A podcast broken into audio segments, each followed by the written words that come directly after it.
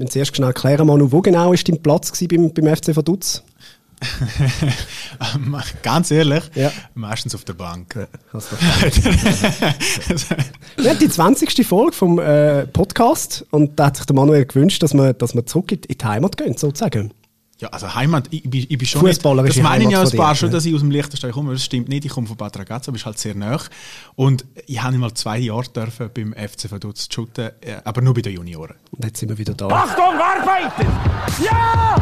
Ja! Hoi! Das ist nicht normal! Wir sind nicht nur da, wir sind bei dem. Er ist eigentlich, Von da. Ja, er ist, er ist, man kann sagen, wie für andere Nationen, der Pelé, Maradona, Beckenbauer, Wie Cruyff. Zidane. Teilweise. Ja. Aber er ist wirklich mit Abstand der erfolgreichste Fußballer von dem Land. Das Land ist einfach nicht so groß. Das stimmt. Herzlich willkommen, Mario Frick. Schön, hallo miteinander. Schön, Jetzt- dass ich da sein darf. Jetzt Trainer vom FC Vaduz. Und äh, ich habe mir das ja so ein bisschen gewünscht, ja, dass wir zu unserer Jubiläumsfolge äh, zu meinem Lieblingsverein in der Schweiz, oder eben Schweiz, in der Schweizer Liga gehen. Und du hast dich erbarmt. Danke vielmals. Sehr gerne. Man muss es für die, die den Podcast das erste Mal hören, sagen, der Manuel hat wirklich eine ganz kurze Karriere gehabt beim FC Vaduz. Ein, ein Ernstkampf, glaube ich, auf der Bank, Nein, es war nicht einmal ein Ernstkampf. Es war ein Testspiel, gewesen, Aha. wo einfach so viel verletzt waren und es war Nazi-Pause gewesen und darum habe ich dürfen links außen spielen. Hinten. Da hat es aber auch noch nicht so einen guten Trainer gehabt. Nein, das Wer ist der Trainer? äh, Walter Hörmann. Okay, kenne ich natürlich. Ja, das war auch dein Trainer, gewesen, gell? Äh, Internationalmannschaft. gewesen, Und das ist ja gerade spannend. Du hast mal gesagt im Interview, das war der Trainer, gewesen, wo bei Liechtensteiner Nazi so ein bisschen der Wendepunkt war, wo alles so ein bisschen professioneller geworden ist. Das stimmt, ja. Ich kann mich erinnern, dass er, aber das ist vielleicht auch ein bisschen egoistisch, denke ich, er hat mich dann endlich auf Szene gestellt.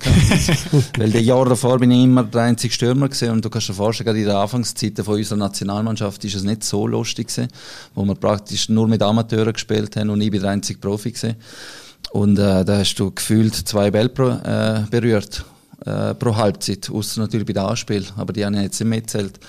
Und äh, mit Walter Hörmann haben wir dann wirklich langsam eine Mannschaft gehabt.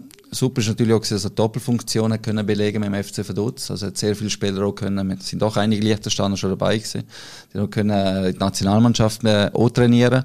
Und dann sind natürlich die Automatismen immer besser geworden und dann haben wir auch wirklich sehr, sehr gute Resultate gehabt. Ich muss auch sagen, ähm, kannst du mal das erste Länderspiel, das du gemacht hast, was ist das für eine Erfahrung gewesen, wo ihr da äh, dann auf, auf, auf, auf Reisen gegangen sind miteinander? Also das erste war äh, in meinem Heimatort in Balzers. Da haben wir gegen Estland gespielt im 1993, glaube Oktober ist es.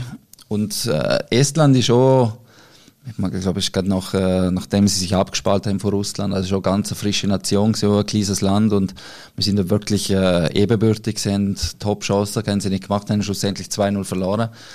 Und kurz darauf ist dann äh, die EM-Qualifikation losgegangen, da haben wir in Nordirland gespielt und das ist oft, äh, wenn, du, wenn du auf der Insel spielst, äh, wir haben so viele Amateure, ich dort auch Amateur im FC Balzers, es ist oft unglaublich, es ist ein Vollstadion und, und gerade auf der Insel ist die Stimmung unglaublich gut und es ist wirklich ein eindrückliches Erlebnis für uns alle. Und dann gibt es die Geschichte, dass ihr, ihr habt 4-1 verloren, glaube ich, dort. Genau. Was ja auch, also eben einfach ein anständiges Resultat ist. Und ihr habt ein Goal geschossen und ihr habt das gefeiert wie ein Sieg, oder? Wir haben das gefeiert ein Sieg, das ist wirklich wahr. Wir sind nachher hier im Whirlpool reingelegen, in der Kabine, haben uns feiern lassen. Und zwar haben gerufen. direkt nachdem das Goal geschossen. Ja, fast, ja. Und dann gesungen, Dietrich Weiss, ist unser Trainer, du bist der beste Mann. Also, sieht man schon, wie sich das Ganze verändert hat. Also du hast ja dann schon noch, schon noch mehr Goal gemacht, also 16, wenn, wenn, ich, äh, wenn ich das richtig... Ich habe nicht das Goal gemacht dort. Das ist der Daniel. Hasler gewesen, ja. Mhm. Aber du, hast, du zumindest hast 16 Goal in der, in der Ja. Nationalmannschaft gemacht, 125 Spiele.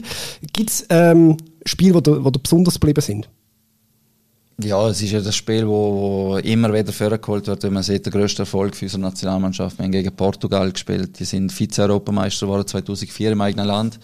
Sind dann äh, im Herbst drauf sind zu uns gekommen, haben 2-0 geführt mit Ronaldo, Figo und äh, ich kann es gerne mal alle aufzählen, wer Fast das eine. Weltauswahl Also wirklich, ja, ist also wirklich eine Top-Nation, gewesen, absolute Top-Nation in Europa und auch in der Welt. Und die haben da 2-0 geführt in der Halbzeit und ja, jeder denkt, es ist vorbei und wir kommen aus der Halbzeit, waren gleich 2-1. Und äh, ich glaube, fünf Minuten später schon das 2-2. Und ja, alle haben die Welt nicht mehr verstanden. Ich glaube, Portugies auch nicht mehr. Und ich glaube, die letzte halbe Stunde, 20 Minuten, ist ein Sturmlauf auf unser, auf unser Goal. Und die haben die jenste Chance vergeben. Und das ist eigentlich, glaube ich, der größte Erfolg, das 2-2, wo, ja, wo man nie mehr löschen kann. Das sind so Matches, wo der Peter Jele gefühlt 30 Arme hat, oder? Wo er wirklich... Die hat er aber auch gebraucht in dem Match. aber es ist schon so, ja, die haben in dem Match kein Goal gemacht, aber trotzdem ist es natürlich auch für mich äh, ja, absolutes Highlight gewesen. Das finde ich aber auch noch speziell, weil äh, du bist es ja in deiner Karriere gewöhnt gewesen, gegen grosse Namen zu spielen, gerade wenn man an deine Zeit in Italien denkt. Aber du hast Leute in der Mannschaft, keine Nationalmannschaft, wo sich das wirklich, wo am Wochenende irgendwo in der Ostschweiz in einer Liga spielen, dann, oder? Wo gegen FC St. Margrethe spielen und, und dann ist Mittwoch Nationalmannschaft und dann steht plötzlich ein, keine Ahnung, steht Spanien vor der Brust, oder? Bist du da ein bisschen in dieser Situation, dass du denen auch ein bisschen hast müssen, die Angst nehmen vor so Nationen und hey, im Fall, auch die spielen nur Fußball. Oh, oh, natürlich zum Teil. Ich habe mich schon als, als Vorbild auch gesehen, weil ich es einfach gewöhnt war, gegen die, die nehmen die Spiele, Woche für Woche fast. Ähm, gerade zu dieser Zeit in Italien fast die besten Spieler in der Tunnel gespielt. Und äh, für mich ist es aber auch so gewesen, dass ich mal total vom Druck immer weggekommen bin. Wenn ich daheim bin, habe meine Familie gesehen, habe ich weggekommen vom Druck. Und ähm, ja, für mich sind die Spiele eigentlich wie, wie Ferien gewesen, sage ich jetzt einmal. Ich konnte befreit aufspielen, es sind keine Fans noch da gestanden, die uns haben randalieren und so weiter. Darum äh, ist es für mich wie Ferien gewesen und äh, ich habe die Spiele absolut genossen und ich glaube, alle Amateure zu dieser Zeit auch. Es ist ja zu dieser Zeit so gewesen, dass wir wirklich sehr gute Resultate hatten, dass wir aufs Spielfeld gegangen sind und haben gesagt, heute probieren wir denen weh zu tun, probieren uns zu messen mit den Besten und ich glaube, das ist schon mit das Geheimnis gewesen, dass wir dort äh, so Top-Resultate hergebracht haben. Wie schafft man sich so ein Spiel, dass man, weißt du, gerade Amateure, ich meine, sorry, ich wäre ich wär dort auf den Platz gehen, mein erstes Ziel wäre schon in der Hälfte ein, ein Trikot tauschen. Mit irgendeinem so Star, oder? Das ist bei vielen von uns auch so. Und du kannst dir nicht vorstellen, wie viel Mal, dass ich mich zu Tod geärgert habe, weil ich einfach gesagt habe, dass sie während dem Spiel schon diskutiert haben wegen dem Liebling und es ist vielleicht nur 1-0 gestanden für Gegner. Also das ist, das ist so weit weg von meiner Welt, dass ich mich dort schon manchmal wirklich richtig geärgert habe. Also im, im Showbusiness sagt man, die kochen auch nur mit Wasser, wenn, wenn andere eine Show massiv besser machen, aber man weiß, sie haben ja auch gleich auch nur eine Kamera zur Verfügung. Ähm, Im Fußball, ich weiß nicht, ob es- ob es die Floskeln auch gibt, Ja, ja, natürlich. aber es ist ja dann eben gleich, manchmal hat man das Gefühl, vielleicht mehr Wasser drin, oder, oder was, ist, was ist der Grund, warum äh, zwar immer so Exploits möglich sind, aber, aber halt im, im Gesamten dann, dann doch, ist es Talent, äh, sind, ist, ist das Umfeld, was, was ist es? Ja, es ist einfach immer einfacher, sage ich mal. Warum dass die Resultate möglich sind, ist zuerst mal, es ist immer einfacher zu verteidigen, wie zu angreifen.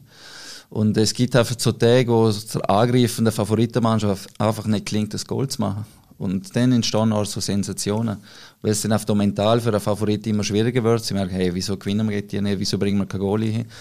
Und äh, ich glaube, das ist schon mit der Grund für die Sensation. Aber es ist schon so, warum dass wir natürlich so unterlegen sind. Äh, andere Nationen ist einfach, weil das Top-Profis sind, weil sie konditionell besser sind, weil sie technisch, taktisch besser sind.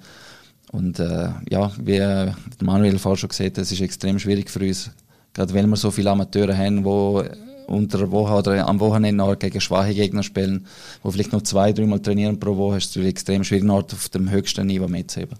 Ist das auch dein, dein Hauptjob jetzt als Trainer vom, vom FC Vaduz, das mentale Verständnis anzubringen? Eben, verteidigen ist einfach und man muss die, die Sachen nutzen, die, die wenigen Chancen nutzen, wo man dann überkommt. Das, das mag ja eben gegen Ronaldo und Go ein bisschen einfacher sein, wenn man, wenn man, wenn man die vor sich hat, als wenn es dann halt, ich weiß auch nicht, der FC Sion ist oder, oder irgendeine andere Mannschaft, äh, wo, wo, dann, wo dann vorne dran steht. Aber das, ist das dein Hauptjob eigentlich? Ja gut, gegen Sion ist- hat sie super geklappt, haben wir vier Goal gemacht. Aber seit dem 4-1 vor zwei Wochen haben wir jetzt drei Spiele kein, Goal mehr geschossen. Also Eben. ist eigentlich schon das, was uns äh, extrem nervt momentan. Weil äh, wir sind extrem verwöhnt in der letzten Saison, Challenge League Saison, haben wir mit der Bar, ich glaube, 3, 84 Goal geschossen. Und jetzt hast du so Mühe zum zu Chancen, zuerst mal zum Chancen kommen und geschweige denn Goal zu machen. Also es ist das, ja, wo ich den Hebel ansetzen muss, wo ich natürlich probiere, Lösungen zu finden, was aber nicht so einfach ist, weil einfach vielfach Gegner besser verteidigen wie der Challenge League. Ich glaube, bei Standards sind wir brandgefährlich gewesen. Wir tun uns extrem schwer, auch bei Standards jetzt äh, Goal zu erzielen. Und jetzt probieren wir auf den neuen Weg zu gehen, wieder etwas anderes zu probieren, nicht immer das Gleiche zu machen und andere Ergebnisse zu erwarten, sondern wirklich wieder neuen Weg zu gehen. Und ich bin überzeugt, wir sind so nah dran, dass, wir, dass es eine Frage der Zeit ist, bis wir auch wieder ein Spiel gewinnen. Das ist ja schon, mit dem FC Vaduz bist du ja schon der Klein in der Liga, aber du bist meilenweit grösser als, als Liechtenstein in einer WM-Quali, oder?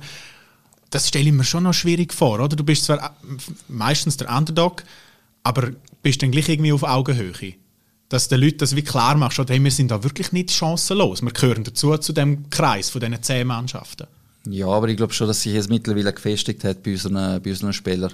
Es ist eine Hauptaufgabe gesehen, Anfang der Saison. Ich habe schon gemerkt, dass der Respekt viel, viel grösser ist wie, wie der Challenge League. Aber ich glaube schon, dass wir jetzt Akku sind in der Liga und ich glaube auch, dass, dass die Mannschaft jetzt Bewusstsein hat, dass man mit allen mitheben kann. Also wenn jetzt Basel, Paroli, Potter, wenn Servet, wo für mich mit die beste Mannschaft ist in der Liga, äh, super erste Halbzeit spielen mit der besseren Chance und es braucht so wenig momentan, weil wir momentan so hart bestrafen für die kleinsten Fehler, dass wir auf probieren müssen, jetzt aus dieser Spirale rauszukommen. Also ich möchte noch schnell eine Lanze für die Challenge League brechen. Man spielt auch dort mal gegen den Rekordmeister. Okay, das hat nicht funktioniert. Äh, Auch da ist GC Vergangenheit, gell?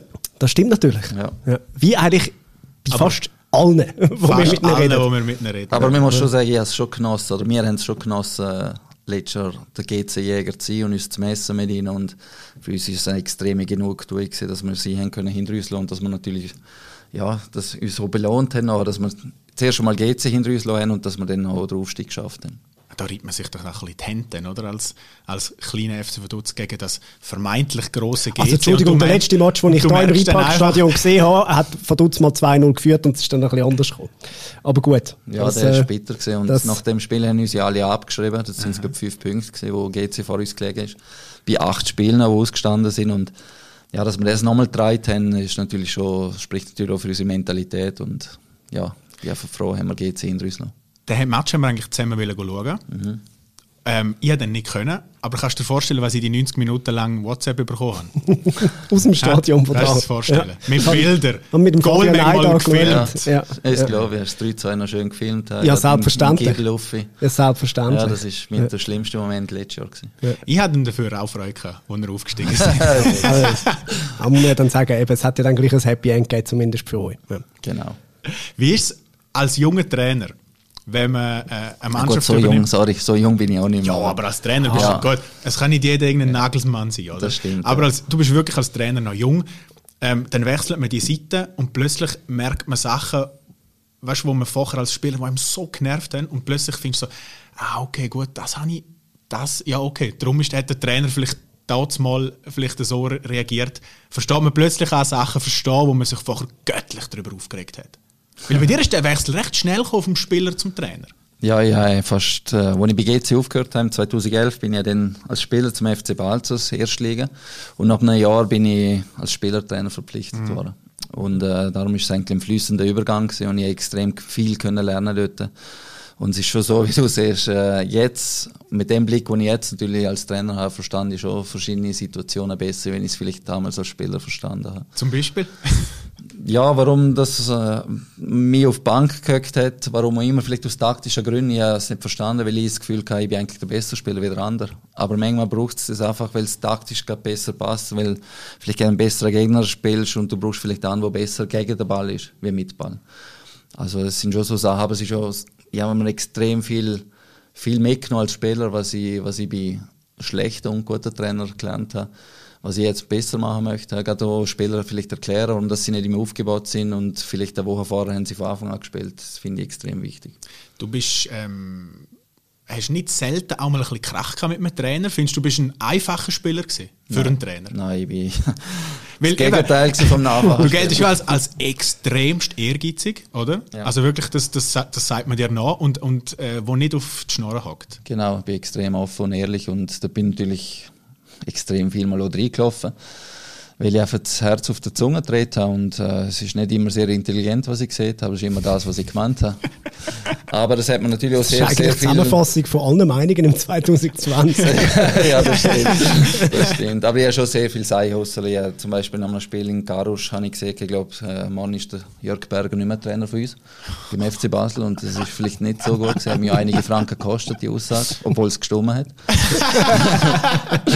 Aber das sind so kleine Beispiele, wo einfach zu sagen. Oder ich habe nach einem Goal einmal gesehen, das ist gegen St. Gallen, glaube ich. bin von St. Gallen zu Basel, muss ich sagen. Und dann haben wir, glaube das erste Mal gegen St. Gallen gespielt, die 93. Minute, meist 3-2. Und sagen auch vor laufender Kamera, das ist schöner wie ein Orgasmus. Und hat meine Aber es hat auch gestimmt. das hat dann meine Frau nicht so früh Ah, nein, es hat nicht gestimmt, muss ich jetzt sagen. Ja. Äh, ich komme auch darauf äh, zu sprechen, weil Mit dem Schilberg Gress hat ja auch eine spezielle äh, Beziehung verbunden. Ihr seid dort, äh, ich würde sagen, nicht im, in Freundschaft auseinander, oder? Er war Trainer bei dir, gewesen, vom, äh, wo du beim FC Zürich warst. Genau. Ja, er ist äh, für Raimondo Ponte gekommen, ich glaube so im März oder April. Und äh, wir sind mit ihm Cup-Sieger im War im Mai. Er hat, glaube das Halbfinale und das Finale noch gecoacht. Und äh, ist der erste Titel für FCZ gewesen, seit, sag jetzt mal, 15 Jahren. Mhm. Und ähm, ja, auf die neue Saison hier habe ich dann angefangen. Äh, bin Stammspieler gesehen, die ersten zwei Spiele beide getroffen, im dritten nicht mehr. Und von dort weg bin ich nur noch auf der Bank, sechs Spiele. Bin immer zwar reingekommen, aber das war natürlich nicht mein Anspruch. Gewesen. Und ich habe mich dann umgeschaut und bin dann ja, von mir aus einfach auf Italien und ich habe den Umgang vom Gress mit mir habe ich einfach gerne geschätzt gehabt, weil einfach ja, für mich respektlos war veraltet aber auch äh, der Umgang und äh, das ist jetzt gerade auch so ein Beispiel, er möchte natürlich viele Sachen besser machen, wie er damals mit mir gemacht hat. Wir haben uns eben, wo wir das besprochen haben, sind wir uns so, wenn man Streit hat mit dem da ist doch schwierig ernst zu bleiben, da musst du doch immer lachen. War, ich kann dir garantieren, zu dieser Zeit ist er eine absolute Autoritätsperson gewesen. Ich glaube, er ist eher nachher, so wie in die Comedy-Sparte gekommen, seinen Auftritt im Fernsehen und er ist schon sehr, sehr sympathisch rübergekommen. Ich kann aber, kann aber bestätigen, und das kann man sehr andere Spieler auch bestätigen, dass er eine absolute Autoritätsperson ist, wo du, ja, schon gewusst hast, äh, was du erlauben kannst und was nicht. Er hat sich ab und zu erzählt, dass er Meister geworden ist, oder in Frankreich? Sehr viel. Saint-Etienne. Jedes Mal. Und ich habe dann später herausgefunden, was uns extrem genervt hat, äh, ist, dass wir jeden Morgen, wir sind ja so viel im Hotel gesehen, jeden Morgen müssen Grapefrucht essen, als erstes. Also du hast immer Grapefrucht vor dem Teller gehabt. Also das war wirklich eine Anweisung? Gewesen? Das war eine Anweisung, gewesen, ja. Und äh, immer das gleiche Essen und äh, ja, kein Ofi und nichts. Und ich habe später herausgefunden, es hat er in einer Sendung mal erzählt, dass er, äh, Saint-Étienne ist für ihn das Größte. Saint-Étienne ist, glaube ich, in den 80er oder 70er Jahren, ist äh, französischer Meister gewesen. Und er hat, ist schon mal im, glaube ich, im gleichen Hotel gesehen wie die, wie die Truppe und hat dort ihren Speiseplan gesehen und hat übernommen, dass die Grapefrucht essen zum Morgen, das hat er übernommen.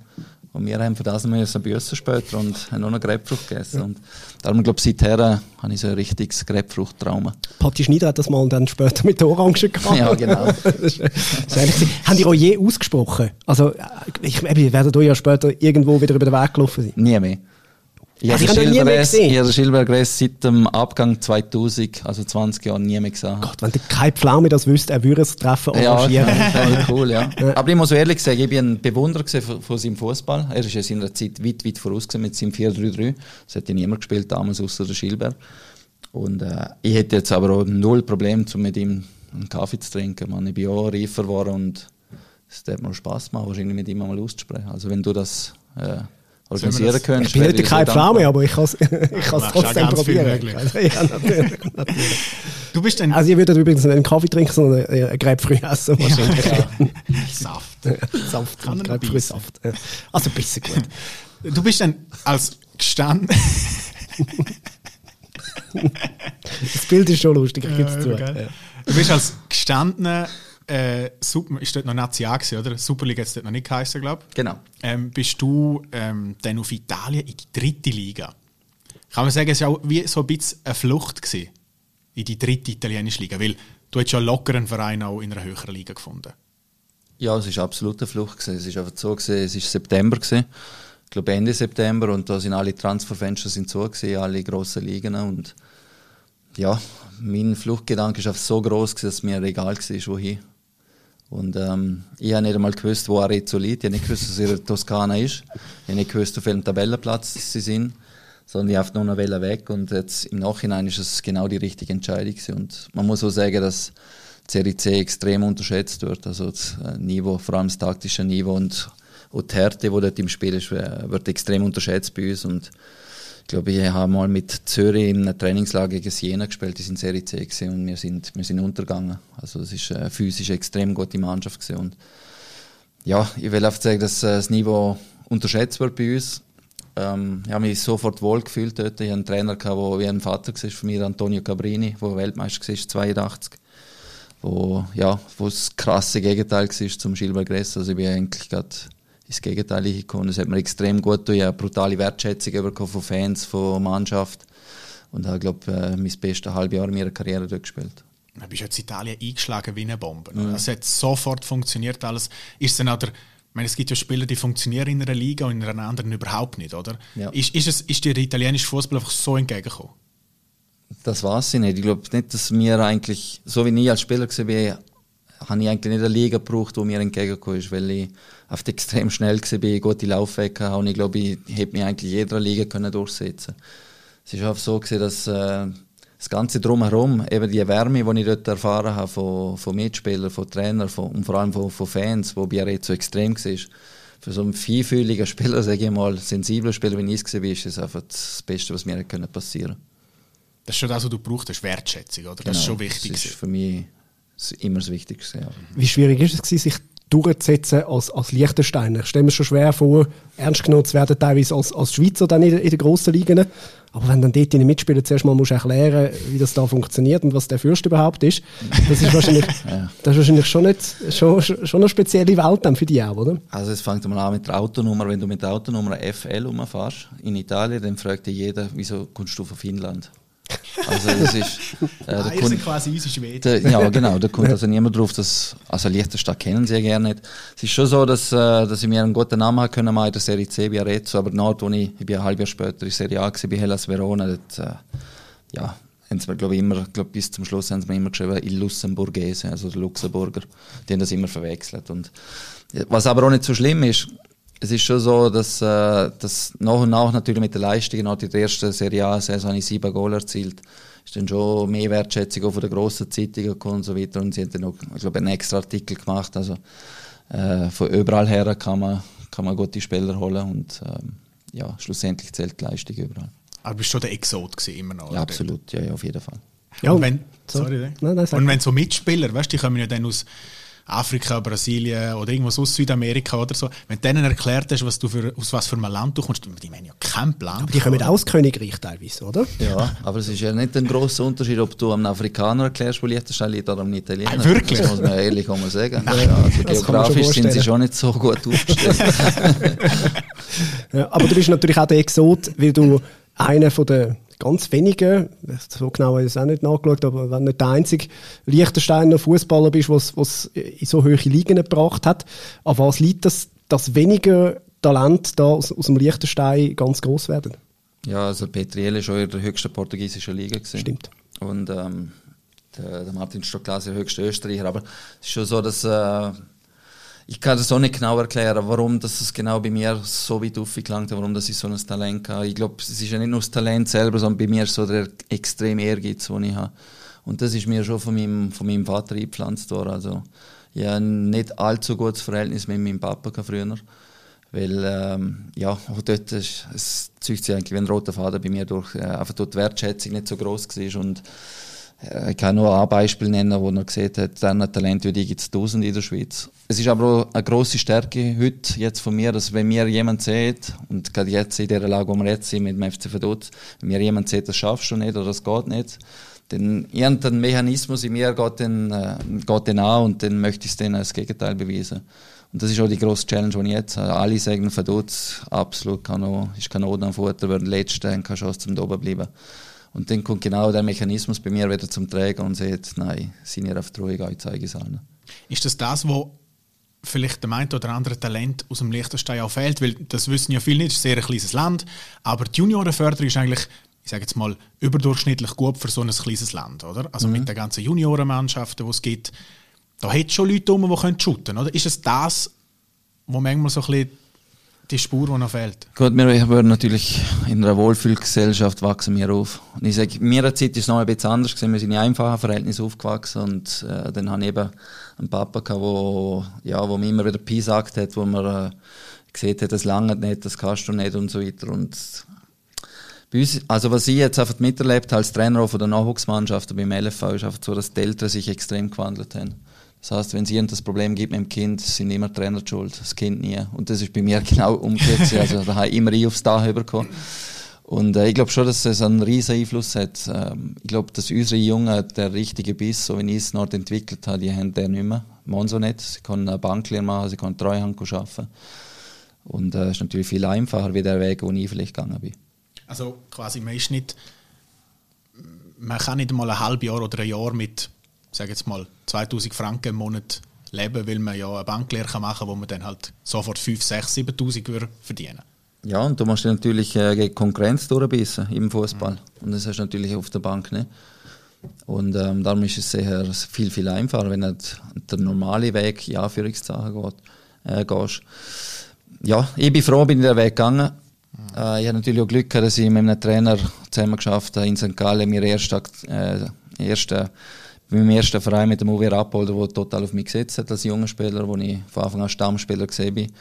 Und das, der Einstieg ist natürlich viel einfacher für mich. Wie viel hast du dort verdient, deinen ersten Profivertrag? 3'500.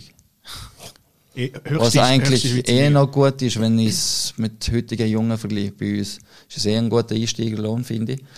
Äh, es ist einfach so, dass ich als mitgrößte Talent geholt habe in der Schweiz. Äh, ich habe in der Saison vorher bei Balzer 36 Goal geschossen in 21 Spielen. Also es war schon eine Hausmarke bei uns. Ist, äh, FC Zürich im Schauen Ronaldo und Messi zahlen. GC im Schauen gesehen, St. Gallen ist mir im Anschauen Also ich habe schon können auswählen, aber Christian Gross hat mich unbedingt wählen.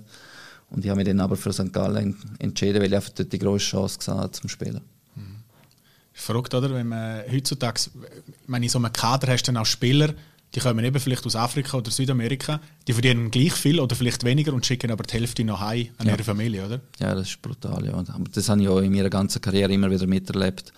Äh, ich habe mit einem Spieler zusammengespielt von Kamerun, mit dem habe ich das Zimmer teilt, wo ich glaube, sage mal, neun Zehntel von seinem ganzen Lohn hat er nicht nur der Familie, im Dorf geschickt. Also es ist uh. extrem, wie solidarisch das die sind. Und, aber die Erwartungshaltung von dem Dorf ist schon so, einer hat es geschafft für uns, der muss uns gefälligst helfen. Ja, das ist etwas, also, was wir auch, auch, gesehen haben, wo wir äh, unsere Balkanreise gemacht haben, wo wir äh, so auf den Spuren von den Nazispielern tätig sind. Die finanzieren ganze ja. Dörfer. Also wenn ein Kind jetzt zum Zahnarzt muss, dann zahlt es halt eben Haris Seferovic ja. oder jemand. Also das ist, dann, das, ist, das ist schon natürlich eine ganz andere Kultur. Andere Art von Nachwuchsförderung. Du betreibst die privat, also deine beiden äh, Söhne, die äh, sind mhm. auch beide Fußballer, der eine bei Xamax, der andere bei Energie Cottbus. Ja.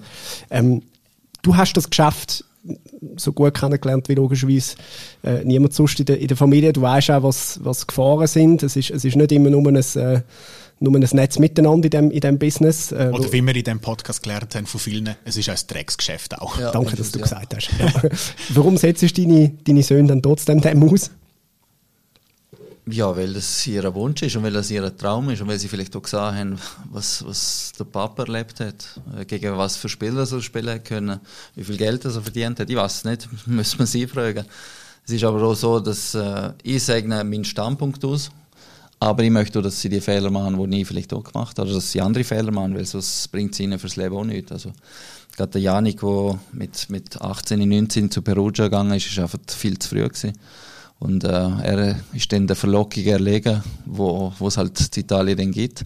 Und hat sich dann leider nicht mehr so auf den Fußball konzentriert und ist an dem schlussendlich auch gescheitert. Aber ich glaube, jetzt gerade für den Weg, den er jetzt geht auf Deutschland, ist die Erfahrung extrem wichtig gewesen. Und beim Noah ist es gerade umgekehrt. Noah hat sehr einen grossen Erfolg dürfen feiern. Natürlich der Vorteil, keine Jahrführung mit seinem Vater äh, dürfen aufzusteigen. Er ist ja Teil von unserem Kader letzte Saison, wo, wo der sensationelle Aufstieg geschafft hat. Hat so sehr viele Einsätze gehabt, äh, GC, sorry. Äh, zweimal abgeschossen in der Nachspielzeit, was extrem wichtige Goals sind. Die haben uns vier Punkte auf GC gebracht. Und äh, er muss sich jetzt erstmal von daheim, von daheim weg jetzt in Neuburg durchsetzen und nicht mehr Mama und Papa seiner Seite, sondern jetzt ist er auf sich allein gestellt und ja. Wird, Dürfen wir das kurz so sagen, schnell? Also, dein Sohn hat bei dir gespielt, ja. ist mit dir aufgestiegen und hat gesagt, so, jetzt, ciao. Du hast, deinen, du hast deinen eigenen Sohn verkauft. Nein, das muss ich jetzt schon richtig stellen. Das war der grosse Wunsch von meinem Sohn, weil ich weiß nicht, ah, okay, wie, sehr, ja. wie nach dass ihr dran sind bei uns, aber es hat schon sehr viel äh, Unkenrufe da gegeben und äh, Stimmen gegeben das und Pfiff gegen, gegen den Bub, wo, wo einfach ich als extrem unfair empfunden habe, weil er oft so bewiesen hat, was für ein großes Talent das er ist. Spielt jetzt so in der Nationalmannschaft mit dem Zehni, also es kommt ja nicht von ungefähr. Es ist ja nicht meine Erfindung, ah, jetzt ist mein Bub, jetzt spielt er jedes Spiel, sondern wenn er gespielt hat, hat er ein sehr entscheidende Goal geschossen, wie ich vorher gesehen habe. Und er hat sich das so verdient. Und darum hat mich schon gestört, die, die Rufe und äh, Väterli-Wirtschaft und so weiter, das sind schon Sachen, die wir veto haben. Also es ist nicht alles Gold, was glänzt bei uns, sondern wir uns das schon mal auch hier haben wir müssen den, den, den Ruf jetzt müssen erschaffen. Also ist nicht alles einfach gewesen. Und jetzt für einen Neuen ist es auch wichtig, dass er sich jetzt so weg von daheim vom, vom Elternhaus durchsetzen kann. Aber ich kann mir schon vorstellen, dass das also wahrscheinlich auch innerhalb von der, von der Mannschaft immer wieder auch ein Thema war, wenn, wenn halt der Sohn vom Trainer bist. Also ich kann mir jetzt vorstellen, dass Er muss ja wie nochmal besser sein, Ja. dass es Ja. wie klar ist. Muss Ja, aber das ist, glaube für seine Entwicklung ist es extrem wichtig gewesen. und ich habe auch extrem Wert darauf gelegt, dass ich dass ja nie irgendwie etwas aufkommt, das heisst, da der, der Bist fast strenger gewesen mit ihm als ja, mit anderen? absolut, ja, das ist 100% so gewesen. Und das würden noch alle bestätigen können, weil ich habe mir oft nicht nachsehen, dass der Bub noch spielt, weil mein Sohn ist. Es ist aber auch so gesehen, dass weil er natürlich mit duzt hat, habe ich natürlich müssen der ganzen Mannschaft sagen und allen jungen anderen auch, dass sie ihm natürlich, natürlich auch die Aussagen kommen für mich. Es hat auch Er hat nicht müssen. Mister sagen. Das sagen wir in Italien, sagen wir Italien Trainer Mister. Meister, oder? aber ja, mir ist das immer so ein bisschen überheblich vorgekommen. Die Trainer haben das wirklich erwartet, dass man ihnen Meister sieht und dass sie ein bisschen höher gestellt sind. Und gerade die Trainer in Italien sind wirklich äh, auf einem hohen Sockel, bis man sie anstößt. Aber solange sie im Amt sind, haben die wirklich äh, ja, extreme Privilegien. Ja. Ja, und dann, ähm, eben, wenn, meine, wie ist das in der Familie, wenn, eben, du hast ihn ja vielleicht manchmal nicht spielen lassen oder ähm, bist strenger gewesen zu einem, Hat es mal kein Weihnachtsgeschenk gegeben? Nein, hat immer gegeben. Nach dem Aufstieg sogar zwei. Ja, das ist jetzt die erste Weihnachten Ja. am Aufstieg. Also Ah, das stimmt, das ist natürlich jetzt die Das erste, ist jetzt die ja. erste. sind Also erst gibt's Sommer zwei. Ich weiß, dass ihr, ich gehe jetzt in andere Zeittraining gehen. Aber das ist jetzt das erste Weihnachten äh, nach dem Aufstieg und jetzt wollen wir schauen, ja. wie geht's jetzt, sagen wir das dritte nach dem Abstieg, oder? Ist jetzt gut. okay, sorry. Und jetzt ist er, ähm, also weiter weg kannst du ja fast nicht mehr ähm, von, äh, von Balzers, wenn du äh, in die Westschweiz gehst, wenn du in der Liga willst bleiben oder im, im, gleichen Verband. Jetzt lernt er auch noch Französisch und äh, hast du das so ein bisschen, weißt, weil es dir auch gut hat, noch mit einer anderen Sprache und allem, dass er gerade äh, zu Xamax geht? Hast du das so ein bisschen Es befürwortet? hat sich eigentlich so entwickelt. Eigentlich das Ziel am Anfang gesehen, dass es richtig Deutschland geht. Aber gerade jetzt mit der Corona-Krise ist es nicht ganz so einfach gesehen. Und äh, noch ist Xamax, den ich oft auch gefunden Erstens ist es sein Wunsch und ich habe ihn auch gefunden, finde ich einen guten Schritt. Er soll äh, lieber Challenge League spielen, kommt zu seinen Spielen, weil das Wichtigste mit 19 ist, dass du spielst. Und bevor er jetzt äh, zu einem super Club geht, wo er dann auf der Bank oder auf der Tribüne hockt, dann ist mir lieber, er geht zu, zu Xamax, wo er dann regelmäßig spielen kann. Wer werden dort noch, was, was hat es für Diskussionen noch gegeben? Ja, es Was hat viele so? Nachwuchsmannschaften gegeben von grossen Bundesliga-Clubs und äh, eine spielen Regionalliga. Und äh, auch immer mit dem Ziel natürlich, dass du dann auch die erste Mannschaft herkommst, was natürlich extrem schwierig ist, weil die Bundesliga schon nochmal äh, ein anderes Niveau hat wie jetzt in der Schweiz. Und wir haben es nachher dann empfunden, dass es äh, besser ist, wenn er jetzt vielleicht noch in der Nähe bleibt, auch für uns, dass wenn wenn es Probleme gibt, was auch immer Heimweh wahrscheinlich bei einem Jungen, dass er noch eine gewisse Nähe hat und darum, glaube ich, ist es der richtige Schritt gewesen. Wie ist die Konkurrenz unter diesen zwei? Gerne nicht. Ich glaube, sie verstehen sich super, sie helfen sich auch gegenseitig. Äh, der Janik ist jetzt gerade zu ihm gefahren, ich glaube gestern, und bleibt bis am Freitag dort. Also sie haben ein super Verhältnis. Wie schwierig ist es auch, den Söhnen beizubringen, weil sie sind ja dann ähm, auf die Welt gekommen oder haben das irgendwann dann mal so wahrgenommen, wo deine Karriere schon super gelaufen ist. Also wo du ein etablierter Nationalspieler gewesen bist, wo du in Italien bist. Also nein, der eine ist auf die Welt gekommen, wo du zu Basel gespielt hast. Aber gleich, du hast deinen Weg schon gemacht und es ist schon Geld rum gewesen und äh, weißt, mit, ich sage jetzt Sachen wie Schuhsponsoren und all das Zeug, Ja. dass du ihnen klar gemacht hast, im Fall das, was ihr da gesehen bei mir, das ist nicht normal. Das muss man sich zuerst erarbeiten. Ja. Ist das am Anfang so noch ein bisschen schwierig gewesen? Es ist äh, bis heute schwierig, Ja. weil sie das einfach so mitbekommen, was wir uns haben können leisten, was wir gewohnt haben. Äh, es ist mit der Schwierigkeit. Ich sage, darum haben sie vielleicht auch nicht ganz den Biss, wie ich es vielleicht hatte. Mit dem, was, was ich vorher ausgeführt habe, mit dem Verhältnis zu meinem Vater, ist natürlich komplett anders. Weil ich möchte es natürlich anders machen wie mein Papa. Ich möchte äh, ihnen mehr Wertschätzung geben. Aber es ist schon möglich, dass sie durch es einen Zacken weniger Biss haben wie ich, weil sie haben alles gehabt in der ganzen Jugend, in der ganzen Kindheit. Ähm, ja, und ähm, sie haben eigentlich einen einfachen Weg in dem Sinn gehabt, gerade zum, zum gute Vereine zu finden. Man, der Janik hat den Weg nach der U18, LFV ist er zu Alltag und von Alltag ist er direkt zu Perugia. Und der Noah ist aus der U18, da ist er direkt, einen Profivertrag übergekommen zu Vaduz. Also der Weg ist in dem Sinn relativ einfach gewesen. und jetzt haben sie aber auch die ersten Steine im Weg gelegt bekommen. Jetzt geht es darum, wie sie, wie sie mit diesen Schwierigkeiten umgehen in nächster Zeit. bist du fast ein bisschen froh, dass das jetzt passiert. Also weißt du, dass sie wie aus dem Behüteten draussen sind und, und wie eben, du hast ja immer wieder müssen kämpfen in der Karriere. Also be besser wirst du ja nicht, wenn Ja. der alle immer nur auf die Schulter klopft. Genau, also im Hinblick auf ihre Karriere bin ich froh. Meine Frau sieht es natürlich anders. Sie jetzt natürlich wahrscheinlich bis 30 daheim. Ich hoffe, das hört Meine sie jetzt. italienische Mama. Ja, ich hoffe, sie hört sie jetzt nicht, weil sonst kommen wir zusammenschießen. Aber äh, es ist schon so, dass man eigentlich, muss schon sagen, eigentlich sind wir beide froh, dass sie jetzt wirklich mal probieren, äh, auch im Ausland wieder äh, Fuß zu fassen. Und meine Frau ist ja Mentaltrainerin und Hypnosecoach, also sie hat dort äh, wirklich auch Programm äh, oder Tools zur Verfügung, wo, wo die Jungs auch profitieren können.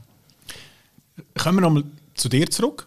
Ähm, du hast doch eine Marke aufgestellt äh, mit, mit Länderspielen, wo pff, Menge froh wäre, egal für welches Land das er spielt. 125 Länderspiele sind es. Ähm, deine Söhne haben, warte, jetzt muss ich, 14 und 4. Stimmt das? Irgendwie so, glaube ich, oder? sein. Der eine hat schon zwei Goal, und der andere hat eins in vier Spielen. Ja. Also, wenn sie Gas geben, dann ähm, überholen sie dich. Also sie sind im Schnitt Besser. definitiv besser, aber jetzt kommt das grosse Aber. Achtung, jetzt ich kommt glaub, der Ehrgeiz ab vom dem Vater. 70., 75. Länderspiel habe ich nur noch Innenverteidiger gespielt. Das muss man auch mal klar sagen.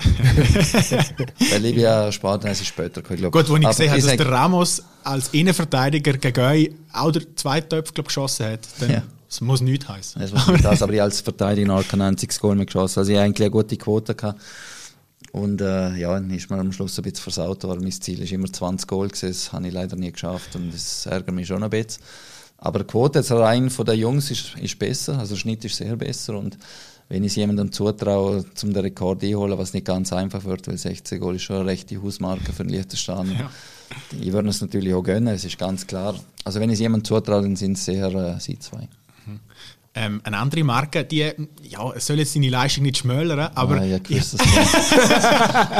Ich das ich habe ich hab, äh, Nächtelang recherchiert. Habe wirklich, ich hab wirklich dass, dass man das nicht kannst anhängen Hat's nach dem halben Eins Du noch WhatsApp bekommen, bist, wenn er Das ist wirklich, du bist weltweit der erste Fußballer, der 100 Länderspiele verloren hat. Ja, jetzt stell dir mal vor, jetzt stell dir mal vor, wie viel seit, ist jetzt seit äh, 19. Jahrhundert und später wird Fußball gespielt. Wie viele Millionen und Abermillionen Fußballer es gibt. Und nur ich kann behaupten, dass ich der erste Spieler bin, der 100 Länderspiele verloren hat. Ja. Trotzdem Schon geil. schießt es mich grausam Das an. glaube ich, ja. Das glaub Aber es ist jetzt Aber nicht ein so bisschen geil ist das auch. Also, Also ein bisschen ja, das cool, ist doch ist doch Das ist so- Kult, Ja, oder? Also, schon, wenn es Kult ist, Ja. ja. schon.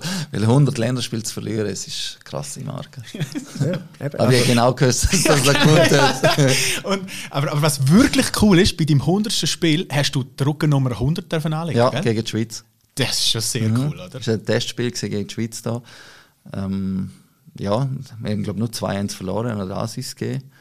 Und es war echt cool. Gewesen. Also erstens äh, mit der Ruckennummer 100 natürlich aufzulaufen, dann noch gegen die Schweiz, wo, wo mich so viel verbindet. Also es ist echt äh, ein cooles Erlebnis. Immer ein spezielles Duell gegen die Schweiz. Immer, ja. Immer, wir haben zwar immer verloren. Ähm, eigentlich knapp. Ich kann mich an ein Spiel erinnern im Hartturm, kurz vor der EM, 2004 ist das, habe ich gesehen. äh, wo wir in der 89. durch einen Goal vom Gigax 9 verloren haben, obwohl wir ja, super gespielt haben, äh, gute Chance sogar haben und ja, momentan so bisschen erinnert es mich an die Lage von uns, da zu verdutzt. Also wir Ja. spielen gut, aber verlieren am Schluss noch. Also. Also das war ein, ein hektischer Match, gewesen, Ja. weil äh, ihr seid brutal her gewesen. Dann sind ihr wirklich, also das ist so ein bisschen ab und zu durchs Publikum so, ui, ui. Du, mit dieser Mannschaft müssen wir noch eine EM spielen. Dort sind wir schon, haben Ja. den Schweizer noch kurz zeigen Ja, aber es ist ja so, dass von der Schweiz hat sich niemand verletzen so kurz vor der EM. Ich kann mich erinnern, dass der Schapius hat total keine Lust gegen uns zu spielen. Ich glaube, Stockglas und Hasler haben ihm richtig zugesetzt. Und äh, ja, wir haben natürlich probiert, ihn in der Schneide abzukaufen, ist ja klar. Und für uns eine riesige Bühne, es war ein Live-Match im Fernsehen, wir haben uns können zeigen und es ist ja klar, dass wir alles probiert haben, in die Waagschale zu werfen. Und da im Land machen wir ja alles für Gott, der Fürst und das Vaterland. Äh, ich glaube, so ist die Reihenfolge, Gott, oder? Fürst und Vaterland. Weiss, also, ob du den ersten je getroffen hast, weiß ich nicht. Ähm, abgesehen- noch bevor. Aber steht noch bevor. Ähm, gibt's eigentlich, also nur wenn wir gerade bei Maradona sind, ähm, gibt's eigentlich auch drei Tage Staatstruhe, solltest du je sterben? Also nicht, dass es jetzt gerade, nicht, dass es jetzt gerade ansteht, aber, aber hast du das mal abgeklärt? also, was ist da, also was ist da abgeklärt habe ich es definitiv nicht, aber ich kann mir so kann man es wirklich auch beim Fürst nicht vorstellen. Okay. Also Sogar insgesamt, erstens einmal habe ich nie den Legendenstatus von Diego Maradona. Ich hätte nie erwartet, dass man Staatstour macht. Es ist mir dann noch scheißegal, wenn ich tot bin. Stimmt. Und dann so nicht mehr viel. Nein, mir ist wichtig, einfach, dass man mich in guter Erinnerung behalten, dass ich auch ein guter Mensch war, nicht nur ein guter Sportler. Das ist für mich das Wichtigste. Aber der zweite, nehme ich an, den hast du sicher schon getroffen. Also der Fürst, ich glaub, wenn man, wenn man so einen Legendenstatus hat wie du im Land, dann hat man den sicher schon mal Du getroffen. bist schon wieder auf dem Holzweg. Also nie? ich habe den Gilbert Gress nicht mehr getroffen und ich habe den, den Fürst persönlich auch noch nie kennenlernen dürfen. Nein. Und, ähm, Hätte ich jetzt ja, können schwören, der hat dann irgendwann dir gesagt, die mal Runde vor. Nacht. Ja. Stell dir die Runde vor, weißt Mario Frick, Gilbert Gress und der Fürst. Alle zusammen für einen Podcast. Das wäre schön. und der Büchsner. Und der Und der Büchs natürlich und, und Der moderiert das Ganze. Ja. Ah, das wäre schön. Ja. Aber, Alle bei einer Gräbfrüh versammelt.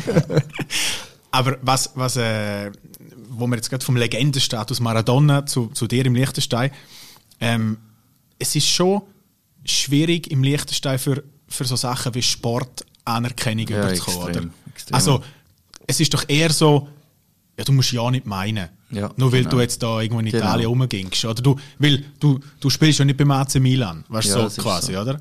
Und Das man ist dann doch, äh, eben gerade jetzt auch, äh, wenn man deinem Sohn etwas gerufen hat auf den Platz, oder Mhm.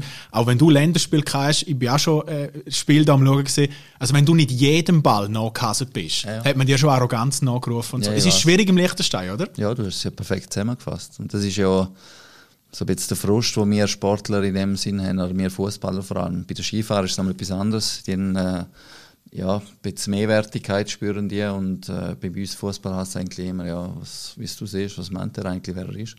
Mit dem habe ich schon lange, lange zu kämpfen gehabt. Ich sage jetzt aber gerade äh, nach meinem letzten Länderspiel, und das habe ich jetzt schon ein paar Mal gesehen, äh, mein letztes Länderspiel durfte ich im Ernst-Happel-Stadion machen vor 50'000 Zuschauern mit dem Marcel Koller als Trainer von Österreicher und bei mir Auswechslung haben sich 50'000 erhoben und haben geklatscht. Also in dem Moment habe ich eigentlich den Frieden gemacht mit meiner Karriere. Weil ich eigentlich immer zu mir gesagt habe, eigentlich hättest du können mehr erreichen, du hättest können bei grösseren Clubs spielen. Und ähm, gerade auch die fehlende Wertschätzung, schon wieder, äh, da im Land hat mich schon zum Teil auch gefrustet. Und ich habe das natürlich auch mitbekommen, wie der Länderspiel, äh, voller Sack gelaufen mal und so weiter. Und ja, es ist nicht immer lustig gewesen. Und ich glaube, viele Leute im Liechtenstein wissen noch nicht, was, was ich wirklich erreicht habe in der Serie A. Was, was das eigentlich bedeutet für einen Liechtenstein, aus einem kleinen Liechtenstein in der Serie A zu spielen, mit den mit besten Spielern gegen, gegen Ronaldo, Ronaldinho, gegen einen Kaká, gegen einen Cannavaro, Nesta, Maldini gespielt, was, was die Leute da gerne nicht fassen können, was das eigentlich bedeutet. Du hast gerade all die Riesennamen aufgezählt und wir sind schon äh, auf, auf, auf der Schlussrunde sozusagen, äh, da in der knapp 42. Minute. Ähm, wir wären Oh, ich jetzt bei den Trikots. zuerst noch eine andere Hast du noch zuerst eine andere Frage? Welche, welche, das frage ich immer so gerne, weil ähm, eben, du hast gegen alle die gespielt, in der Nationalmannschaft gegen die Weltbesten, in Italien gegen die Weltbesten. Im Liechtensteiner Cup nicht vergessen. Liechtensteiner Cup, im Finale gegen Esche oder Rugel oder so. Aber egal, wenn, ähm, wenn du, äh, so wie ich einschätze, würdest du bei den wenigsten sagen, die ist nicht wirklich besser gewesen als ich. Aber, aber welchen findest du wirklich? Stimmt, verwünscht. Aber bei welchem, wo du gegen gespielt hast, musst du wirklich sagen, boah, also, der hat jetzt wirklich, also, der ist jetzt einfach besser. Welches ist der beste Gegen- oder Mitspieler, wo du, wo du je gehabt hast? Also ich muss dich zuerst mal korrigieren. Ich habe in Italien so viele Spieler gesehen, wo ich einfach gesehen habe, boah, wie ist das möglich, wie macht er das? Und der größte, aber das ist einfach auch, weil ich einfach Fan war bin von äh, von ihm, ähm, der größte Spieler, den ich gegen gespielt habe, ist der Ronaldo gewesen. Und ich rede jetzt nicht vom portugiesischen Ronaldo, sondern vom brasilianischen, wo für mich der einzige und wahre Ronaldo ist, er einfach zu dieser Zeit Sachen gemacht haben, wo, wo unglaublich gewesen sind. Natürlich, ich habe auch noch mal gegen ihn gespielt, wo er bei Milan gespielt hat. Also zuerst mal bei Inter, wo er unglaublich gut war. Ich habe dann auch noch mal gegen ihn gespielt, wo er bei Milan gespielt hat, wo, dann, wo du einfach Mitleid hast mit ihm. Und ich einfach gedacht habe, was spielt der bei Milan? Weil er einfach zuerst mal 20 Kilo Übergewicht hat und zweitens hat er gefühlt zwei Bälle berührt gegen uns als Siena. Und dort äh, ist so ein bisschen, ja, schon ein bisschen ein Traum eingestürzt. Also, ich hatte so eine grosse Vorstellung von dem Spieler und ist, hat er sich so golo, also ich habe ein bisschen Mitleid mit ihm, aber das ist so ein Spieler den ich, den ich ja, extrem bewundert habe. Macht dir das Angst, wenn du die Spieler siehst? Maradona, äh, Ronaldo, wie die aufs Alto geworden sind? Schaust du manchmal in den Spiegel am Morgen und denkst, oh, das sind schon drei Gramm zu viel. Vielleicht gleich noch mal ein Grapefruit. Ja, das kann schon mal vorkommen, aber es wird niemals so weit kommen, dass, dass ich mein Leben in dem Sinn so aushänge, wie es vielleicht denen zwei passiert ist. Aus welchen Gründen auch immer. Man, die haben nochmal eine andere Kindheit, sind in anderen Ländern aufgewachsen, nicht so in einer Komfortzone wie ich vielleicht. Also es wird mir wahrscheinlich nicht passieren. Auch wenn du es nicht gern gehabt hast, wenn äh, schon in der, in der Hälfte äh, nach Trikottausch gefragt worden ist äh, bei den Mitspielern, ist das immer unsere Abschlussfrage an unsere Gäste. Welches ist das geilste Trikot, äh, wo du tauscht hast, auf, oder vielleicht auch ein spezielles, vielleicht ist es auch ein, ein eigenes Trikot äh, von einem ganz speziellen Spiel, eben vielleicht das mit dem Hunderti drauf oder so. Was, was ist das Trikot, wo du die, die für dich wichtigste Geschichte mit verbindest? Du darfst nur noch eins daheim haben. Welches wär's? Welches rettest du aus dem brennenden Haus? Ja, das ich habe extrem viel tauscht natürlich auch. Einfach da als Erinnerung und Sind ja auch alle noch im Keller, wie beim Benny Huckel. äh, mittlerweile habe ich sehr, sehr viel verschenkt. Gerade äh, Monty, unser Materialwart, der ein extremer Fan ist, auch, ihm habe ich sehr viel verschenkt. Es gibt eigentlich gibt's zwei. Also ich weiß nicht, ob, ob, ob mich wirklich für eins entscheiden kann. Du Aber darfst auch zwei. Also äh, Ronaldinho ist natürlich auch zu der Zeit wirklich äh, der, der Topstar gewesen, Weltfußball. Ich glaube insgesamt gegen sieben oder acht Weltfußball dürfen spielen und Ronaldinho ist einer von denen. Und äh, der, der zweite ist äh, der Ibrahimovic, wo ich genau an meinem Geburtstag gegen gespielt habe. Wir haben da gegen Schweden gespielt, ich glaube, noch gar nicht so lange her, glaube sechs Jahre, fünf Jahre. Haben da gegen gespielt da und ist für mich auch Eine Riesenfigur, oder? Phänomen. Für mich ja. zu Noch ein den Jahr Top und drei der- Stürmer ever. Noch ein Jahr und er ist ready für den FCV, oder? Es ist, äh, ich glaube, Stell dir das vor. Ja, da hätten, da hätten alle Freude, ja. Allein ich halte das bei ihm völlig, aber ich halte das bei ihm für völlig möglich, dass der findet, ich gehe jetzt noch ins Liechtenstein spielen. Ja, dann gehen es einfach zwei Wochen und er wird auf dem Schloss wohnen, oder? Ja, Wahrscheinlich. Ja, In der Eigenwahrnehmung. Zumindest sicher. das ist eine gute Idee. Ja. Ja, stell dir vor, allein mit dem Transfer, was du reinholst, wahrscheinlich an irgendwelchen Deals, weil er da ist, kannst du eine neue Tribüne bauen. Ich weiß aber nicht, ob die Liechtenstein schon so weit wären von Ibrahimovic. Ja, weißt du, wenn der, der daher kommt, würde man meinen, ja, ist denn, zuerst mal, ist es überhaupt der richtig? Ähm, der verdient zu viel, der. Ich habe noch eine Geschichte habe ich noch für euch. Ich, ich sage immer, oder vielfach meine Aussage ist immer, Ibrahimovic wäre im Liechtenstein niemals der geworden, wo er jetzt ist. Ja.